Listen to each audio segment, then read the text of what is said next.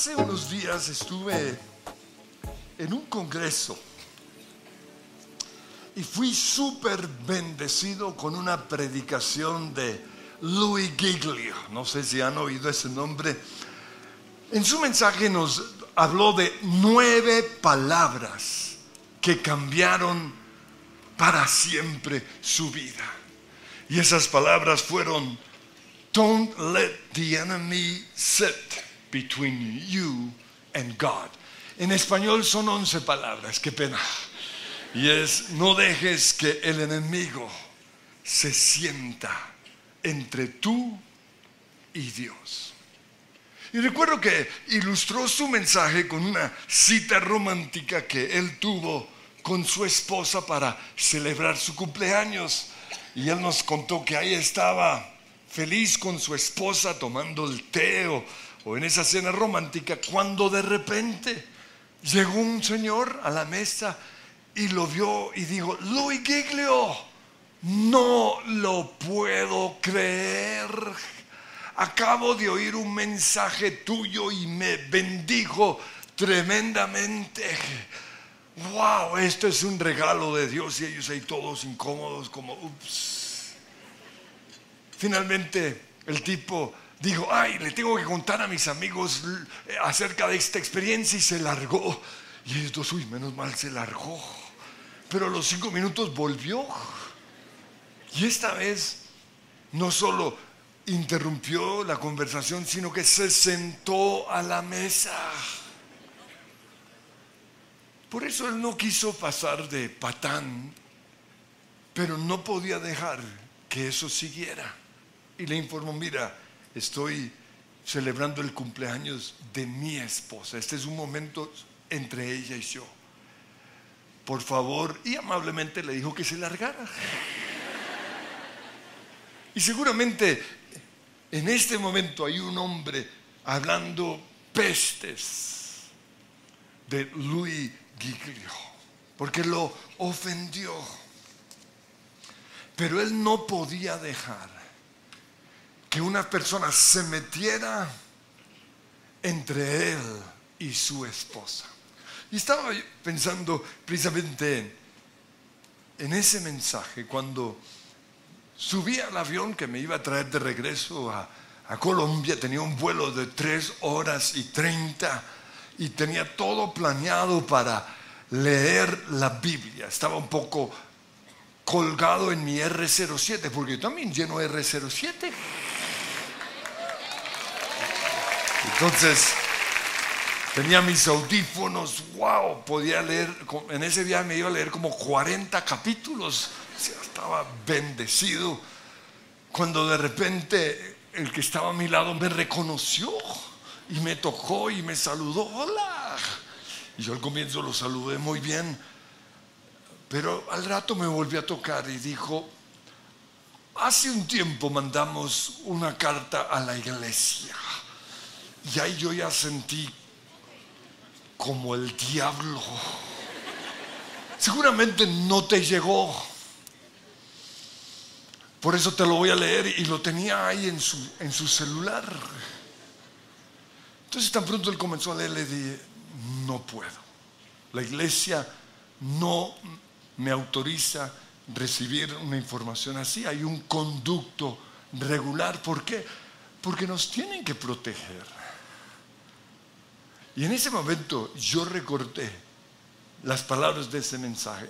No dejes que el enemigo se meta entre tú y la iglesia. Seguramente se ofendió, seguramente está hablando pestes de mí. Pero la Biblia dice en 1 Timoteo 5:19, no admitas ninguna acusación contra un anciano, contra un pastor o contra un líder de la iglesia, a no ser que esté respaldada por dos o tres testigos. Esta persona me iba a hablar mal de alguien de la iglesia y no podemos dejar que eso suceda. Pero tenía un viaje largo con esta persona a mi lado por eso mandé un mensaje a, a, mis escuderos para que oraran por mí. Fue como si Dios lo hubiera privado, porque no me volvió a decir nada en todo el viaje. Ahora, no quiero que me malinterpreten, yo quiero estar cerca de la gente, a mí me gusta oír las historias de las personas. De hecho, en ese mismo vuelo ya me había tomado dos fotos con otras personas, le había mandado un mensaje a la mamá de, de una de, de, de esas personas, pero hay cosas que yo no puedo permitir. No dejes que el enemigo se meta entre tú y la iglesia. Ahora, esta frase tiene que ver con la batalla en nuestra mente. En Apocalipsis capítulo 3, versículo 20, Jesús dice, mira, yo estoy a la puerta de tu vida y llamo. Si oyes mi voz y abres la puerta, yo entraré, dice el Señor, y cenaremos juntos como amigos. Esto es lo que sucede cuando recibimos a Jesús como Señor y Salvador. Comenzamos a tener una relación de intimidad. Y aquí habla de, de que estamos teniendo una cena cara a cara. Y esto es algo que sucede en nuestra mente, en nuestra voluntad y en nuestras emociones. Pero desde ese día, el enemigo va a hacer todo lo que sea posible por meterse entre Dios y nosotros. Le sucedió a David. Dice en 1 Crónicas 21.1, Satanás se levantó contra Israel y provocó que David hiciera un censo del pueblo de Israel. Esto sucedió donde? En su mente. El enemigo sabe poner pensamientos en nuestra mente y hacernos creer que son ideas nuestras. O a veces aún que son pensamientos de Dios. Lo mismo sucedió con Judas. Dice en Juan 13:2, el diablo ya había incitado a Judas para que traicionara a Jesús. Y en Romanos 1:21 dice, habla de personas que conocieron a Dios, pero no quisieron adorarlo como Dios, ni darle gracias. Mucho cuidado en el tiempo de adoración, de no reconocer a Dios como el creador, como tu Dios, de no darle gracias, porque ese es el inicio en la vida de muchos de apartarse de Dios. No lo reconocieron, en cambio comenzaron a inventar ideas necias sobre Dios. Y como resultado, la mente les quedó en oscuridad y confusión.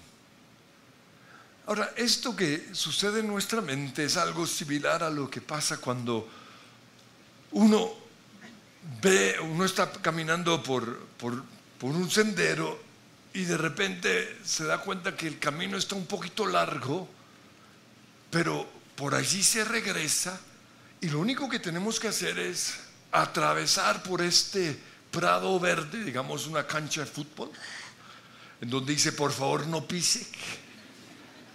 Y uno mira y nadie lo está viendo y uno pasa rápido. Y al día siguiente uno hace lo mismo. Y luego otros vienen y hacen lo mismo. Y lo que se inició como una, simplemente un atajo, se va convirtiendo en una trocha y luego por ahí van a pasar las motos y las bicicletas y las carretillas y de repente es una autopista y están pasando una cantidad de carros. Eso mismo sucede en la mente. Un pensamiento cualquiera, si lo dejamos así, va a pasar de ser un pensamiento a ser una obsesión, un pensamiento continuo. y luego se va a convertir en una fortaleza mental. Por eso no dejes que el enemigo se meta entre tú y Dios. ¿Y qué pensamientos va a poner el enemigo en nuestra mente? Ahí estamos en nuestra relación con Dios. De repente pensamos, Dios no existe. O pensamos, si Dios existe, no oye mis oraciones. Yo no le importo a Él. O Dios no es sanador. Porque llevo años orando por este milagro y no lo he hecho. Y además hay predicadores que ayudan a meter esa idea en nuestra mente porque hay unos que dicen que los milagros, las señales, las profecías, las lenguas cesarán. Que eso era solo para el tiempo de los discípulos, pero ya no es para nosotros hoy. Cuidado, no dejes que el enemigo se meta entre tú y Dios. Hay unos que dicen que de nada sirve orar, porque todo está predeterminado. Entonces nuestra oración es simplemente un buen ejercicio, pero eso no va a cambiar el mundo. No dejes que el enemigo se meta entre tú y Dios. O Dios es injusto porque favorece a unos pero perjudica a otros. Favoreció a Marruecos.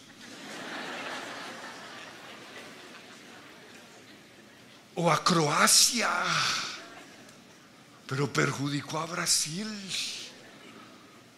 No dejes que ponga esos pensamientos en tu mente. Oh Dios, no es omnipotente. Porque si Él fuera omnipotente, la maldad no existiría. O Él es omnipotente, pero es malo. Porque pudiendo detener la maldad, no hace nada. Cuidado, ese razonamiento son pensamientos que el enemigo pone en nuestra mente entre Dios y nosotros. Cuando el enemigo tentó a Eva, le dijo en Génesis 3:2, ¿de veras? Dios les dijo, que no deben comer del fruto de ninguno de los árboles del huerto. Esa idea de repente vino a la mente de Eva. Y se quedó pensando en eso. Y ya al lograr meter ese pensamiento en su mente, lo que siguió fue muy fácil. En el versículo 4 le dijo, no morirán Dios sabe y comienza a cuestionar el carácter y la integridad de Dios. Dios sabe que en cuanto toman del fruto, se les abrirán los ojos y serán como Dios. Y aquí viene la astucia del enemigo porque mezcla verdades con mentiras. Y por eso muchos no la captan y permiten esos pensamientos en su mente. Otro pensamiento puede ser, Dios no me ama. Perdí mi salvación. ¿Para qué seguir con Dios? Y, a veces el enemigo usa hasta predicadores. Hace poco oí un minuto de un predicador porque me llamó la atención el título, que Dios no ama a los pecadores. Yo dije, ¿qué está predicando este hombre? Y toda su predicación se basó en el Salmo 5, versículo 5, donde dice, por lo tanto, los orgullosos no pueden estar en tu presencia, porque aborreces a todo el que hace lo malo destruirás a los que dicen mentiras. El Señor detesta a los asesinos, a los engañadores, a los pecadores. Ahora, cuando uno lee un versículo así, uno tiene que leerlo en el contexto de toda la Biblia. Porque el enemigo puede sacar versículos fuera de contexto y llevarnos a creer, Dios no ama a los pecadores. Pero David mismo aclara lo que está diciendo aquí en el versículo 4, donde él dice, oh Dios, la maldad no te agrada. No puedes tolerar los pecados de los malvados. Aquí lo que nos muestra es que Dios ama al pecador, pero por causa de su pecado no puede estar con ellos, no puede tolerarlos. El versículo más conocido de la Biblia, Juan 3:16, nos muestra claramente que Dios ama al pecador. Dice, porque de tal manera amó Dios al mundo, a todos, que dio a su Hijo unigénito para que todo aquel que en él crea no se pierda, mas tenga vida eterna. Y no solo Juan 3:16, sino Romanos 5:8 dice, Dios muestra su amor para con nosotros, en que siendo aún pecadores, Cristo murió por nosotros. Pues para no creer esta clase de mentiras en contra de Dios y en contra de nuestra relación con Él, cantamos canciones como Dices de mí que soy tu hijo amado. Dices de mí, fragancia soy del cielo. Dices de mí que soy tu amigo fiel, porque santo soy Señor en tu mirada, porque me amas. No dejes que el enemigo se meta entre tú y Dios. Pero también, con respecto a este tema, ¿en qué piensas mientras adoras? Porque a veces el enemigo no logra que la gente se quede en sus casas. No, o sea, les dijo, hoy juega Francia, hoy juega Francia. Y aún así, no me importa, yo voy a adorar al Señor. Pero mientras están adorando, ¿cómo ir al partidito? Y ahí están, te amo, te amo. Mbappé metió gol, te amo, Mbappé. ¿O no? ¿O están ahí adorando, mía, apagaste la estufa? O están adorando, ahorita compramos unos arándanos, ¿oíste?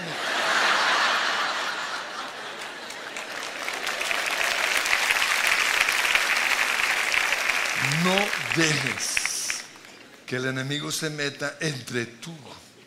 Y Dios, mire lo que dice Éxodo 23, no tendrás dioses ajenos delante de mí. El momento de la adoración, estamos delante de Dios. ¿En qué piensas? mientras adoras. No es normal que vengan la clase de pensamientos que muchos tienen. Ahora, en el caso mío, si durante la primera adoración estuve pensando en algo, tengo seis otros cultos y repito alabanza. Pero el caso de ustedes, ¿qué? Se perdieron esos 20 minutos. No son sino 20 minutos. No dejes que el enemigo se meta entre tú y Dios. Pero lo mismo durante el tiempo de oración. Porque de qué sirve venir a la oración si mientras estamos orando estás pensando en otras cosas. Y yo he visto que la mejor forma de impedir que el enemigo ponga pensamientos en mí mientras oro es orar. Porque no venimos como antes a oír a otro orar. Porque unos están ahí, amén, amén. Eso no es orar. Orar es tomar lo que esa persona está diciendo y ponerlo en nuestras propias palabras. Y a veces durante el tiempo de oración yo me voy un poco de lo que están orando, pero luego me vuelvo a conectar pero yo aprovecho al máximo esa hora de oración. No dejes que el enemigo se meta entre tú y Dios. Pero en segundo lugar, no dejes que el enemigo se meta entre tú y la Biblia.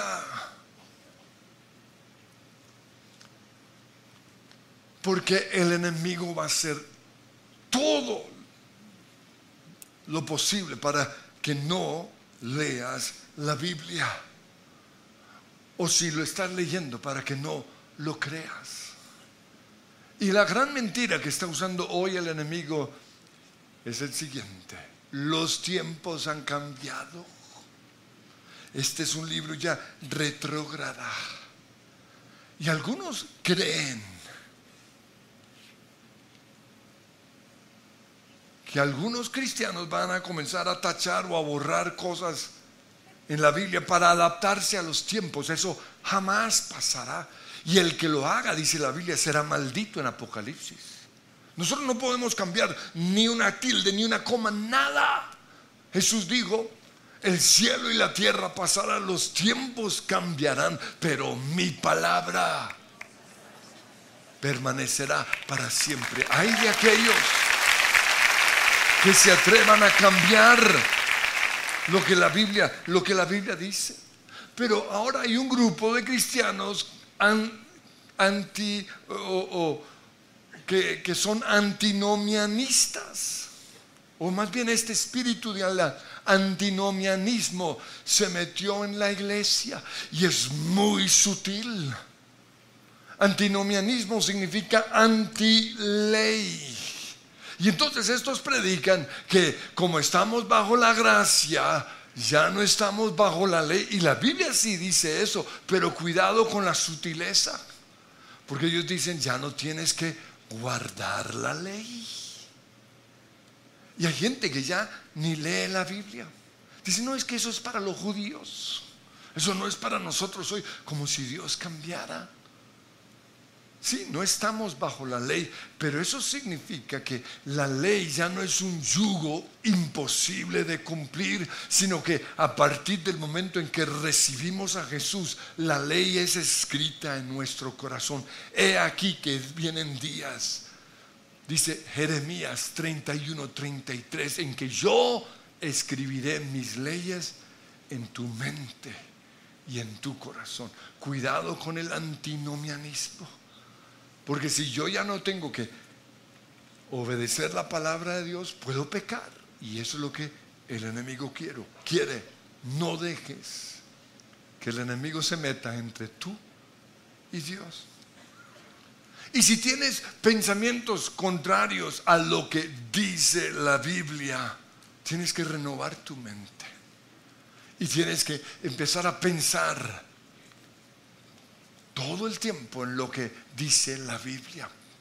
Salmo 1.1 dice, y lo leo en Reina Valera, Reina Valera, bienaventurado el varón o la mujer que no anduvo en consejos de malos, es decir, dejándose aconsejar por Google o por Netflix, ni estuvo en camino de pecadores ni en silla de escarnecedores se ha sentado, sino que en la ley de Dios está su delicia y en su ley medita de día y de noche. ¿Cuándo fue la última vez que meditaste en las leyes de Dios?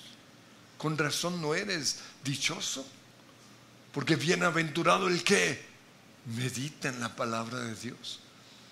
El salmista dijo, en el Salmo 119, 97, cuánto amo yo tu ley. Todo el día medito en ella. Tus mandatos me hacen más sabio que mis enemigos.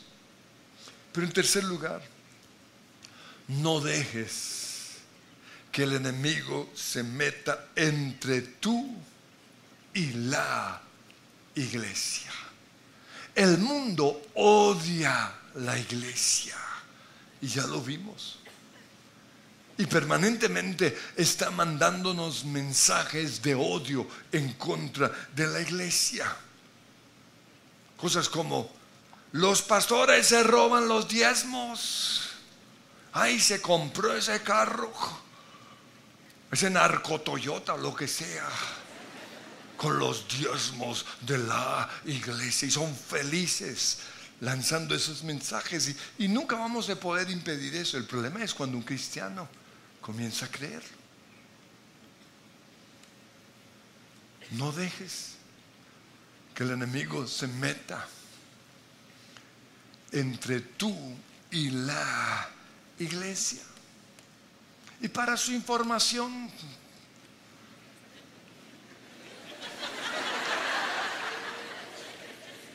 porque algunos le creen más a, los tweets.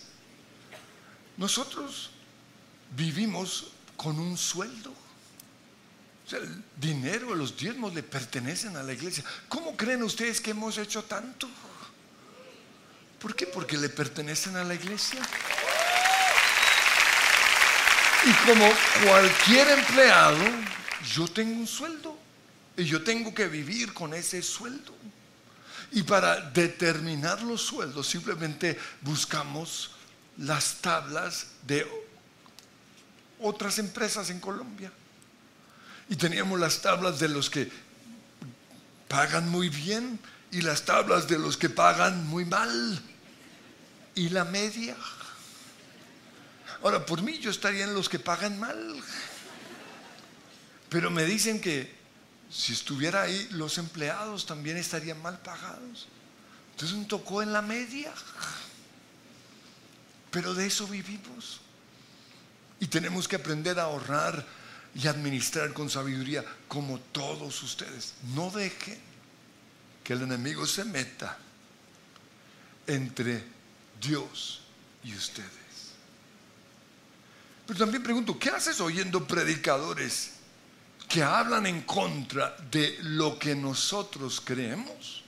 Porque esta es una iglesia pentecostal, carismática. Creemos en los dones del Espíritu Santo. Creemos que Jesucristo es el mismo ayer, hoy y por los siglos. Los mismos milagros que él hizo en el Nuevo Testamento los sigue haciendo hoy. Pero hoy hay predicadores que no lo son y lo único que hacen es rajar de nosotros. Pero la pregunta es, ¿qué hace un cristiano oyéndolos? Yo no me voy a poner a, decir sus nombres, pero es obvio quiénes son esos predicadores que atacan nuestra forma de alabar, que atacan nuestras predicaciones que atacan lo que, lo que hacemos como iglesia carismática, que atacan nuestros doce pasos de sanidad, atacan todo. Y algunos los están oyendo. Ahora, de por sí, mi pregunta es esta, ¿qué, qué haces oyendo a otros predicadores? O sea, con tantos que hay aquí. Hay unos que ni siquiera se congregan. Y yo he visto cristianos reposteando sus tweets, pero ni se congregan. Y el mensaje sutil de estos es en contra de la iglesia. ¿Qué haces oyendo predicadores que presumen ser los únicos dueños de la verdad? Y lo más triste es que ellos ni entran a disfrutar los beneficios del cielo, pero tampoco dejan que entran otros, como dijo Jesús. Jesús les dice en Mateo 23, 13, hipócritas, les cierran a los demás el reino de los cielos y ni entran ustedes ni dejan entrar a los que intentan hacerlo. ¿Qué haces? Dejando que el enemigo se meta entre tú y la iglesia. Yo he aprendido que cuando en una mesa comienzan a hablar en contra de la iglesia, lo mejor que puedo hacer es largarme. ¿Por qué? Porque me va a afectar, me va a doler y me va hasta envenenar. ¿Qué haces oyendo eso? Pero lo siguiente, no dejes que el enemigo se meta entre tú ¿y tu esposa? Cuando Louis Giglio dio la ilustración de este hombre que trató de interrumpir la cena romántica, recordé una cena que mi esposa organizó, porque ella es la romántica de la relación. Y todo estaba espectacular, el lugar lindo, mi esposa divina y toda enamorada. Y llegamos, y yo desde hace un tiempo decidí no llevar celulares a la hora de la comida, ¿no? De, no tenerlo ahí, porque eso interrumpe ese tiempo romántico. Pero preciso esa semana estaba esperando la llamada, llevaba una semana esperándola. Y tan pronto nos sentamos, me sonó el celular. Y yo miré y dije, ¿será y era la llamada esperada. Y pensé lo que todos pensamos, mi esposa me va a entender, pues no me entendió. Yo creo que no duré ni 10 segundos. Dije, ya, ya, ahí salimos de esa. Estaba brava toda la noche. Pero yo dejé que el enemigo se metiera entre ella y yo. No lo dejes. Recuerdo otro día que que estábamos sentados hablando y de repente comencé a pensar todo lo malo de ella. Fue satánico. Porque, porque fueron como 10 cosas, de una me llegaron a la mente y yo no soy tan inteligente. Y a la carne le gusta eso. ¿Por qué? Porque es una forma de decir, yo soy mejor que tú. Pero en vez de dejar que el enemigo se metiera, al día siguiente llevé a la cruz cada pensamiento que el enemigo había puesto entre mi esposa y yo. Y eso es lo que hago en mi tiempo de oración. No dejes que el enemigo se meta entre tú y tu esposa. Dice 2 Corintios 10:5, destruimos argumentos y toda altivez que se levanta contra el conocimiento de Dios y llevamos cautivo todo pensamiento para que se someta a Cristo. Pero ojo, tampoco dejo que el enemigo ponga pensamientos en la mente de ella en contra mía. Porque a veces viene y me los cuenta. Y yo era de los que para no pelear me quedaba callado. Pero ahora, aunque sea pelea, le digo, eso es una mentira. Eso no es verdad. Porque yo conozco al enemigo. Finalmente, no dejes que el enemigo se meta entre tú y tu familia. Jesús dijo en Mateo 10, 21 que en los últimos días un hermano traicionará a muerte a su hermano. Un padre traicionará a su propio hijo, los hijos se rebelarán contra sus propios padres y harán que los mate. No dejes que el enemigo haga esto. Y en la Biblia encontramos las historias tristes, como la de José, como los hermanos de José dejaron que el enemigo sembrara en sus mentes envidia, odio, asesinato. No lo dejes. Ahora es cierto, Dios lo dispuso para bien, como José les dijo cuando le pidieron perdón. Pero perdieron muchos años. Y probablemente los planes que Dios tenía para ellos no se realizaron en su totalidad. El enemigo siempre va a tratar de separar el hermano del otro hermano. La envidia se da entre hermanos. Va a tratar de separarnos de nuestros suegros. No lo dejes. De nuestros nueras, nuestras nueras o nuestros yernos. No lo dejes. De nuestros primos de nuestros tíos, de nuestros abuelos, no los dejes. Ningún argumento en contra de una familiar, podemos aceptarlo. Podrá ser verdad, pero eso a nosotros no nos importa. No dejes que nadie se meta entre tú y tu familia. Quiero que nos pongamos en pie. Y Señor, hoy te damos gracias porque el día en el cual te recibimos como Señor y Salvador, entraste a vivir en nuestro corazón. Y a partir de ese día, tenemos una cena romántica contigo. He aquí estoy a la puerta, dice el Señor, y llamo. Si alguien oye mi voz y abre la puerta, entraré a Él y cenaré con Él y Él conmigo. Y Señor, te pedimos perdón porque hemos descuidado quizás esa cena contigo. Porque hemos permitido pensamientos. Dios no existe. Dios no es bueno. Y quiero que digan cuáles pensamientos el enemigo ha estado metiendo. Dios no sana. Dios no tiene cuidado de mí. Dios no es poderoso. Dios favorece a todos menos a mí. ¿Por qué no estuviste conmigo cuando más te necesité? Sí, es un clamor genuino, pero cuidado, el enemigo lo puede convertir en una fortaleza.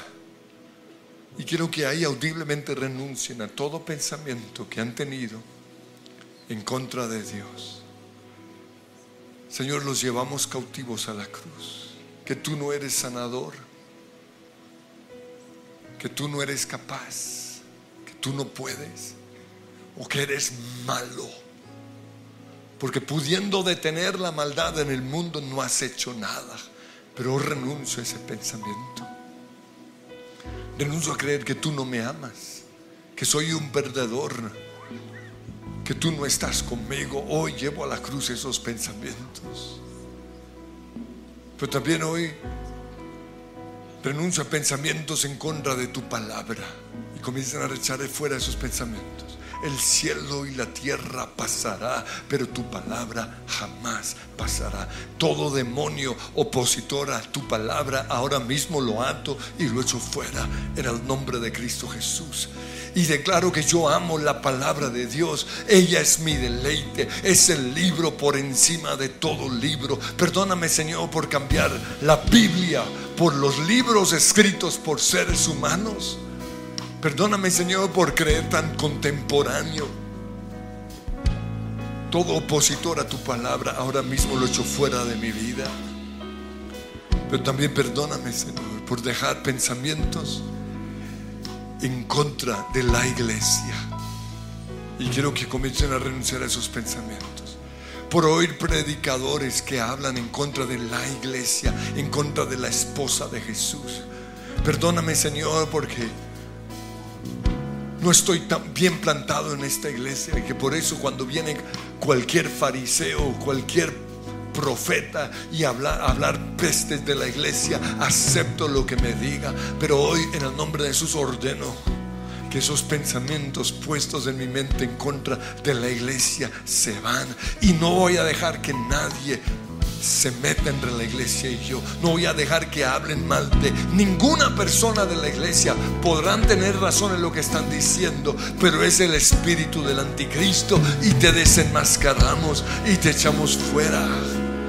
Pero también, Señor, perdónanos por dejar que el enemigo se meta entre nuestra esposa nuestro esposo y nosotros.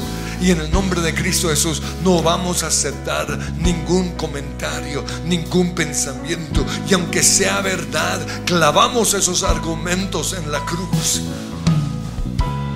Y más bien nos obligamos a pensar todo lo bueno acerca de nuestra esposa o de nuestro esposo de nuestros hijos, de nuestros cuñados, de nuestra suegra, de nuestro suegro.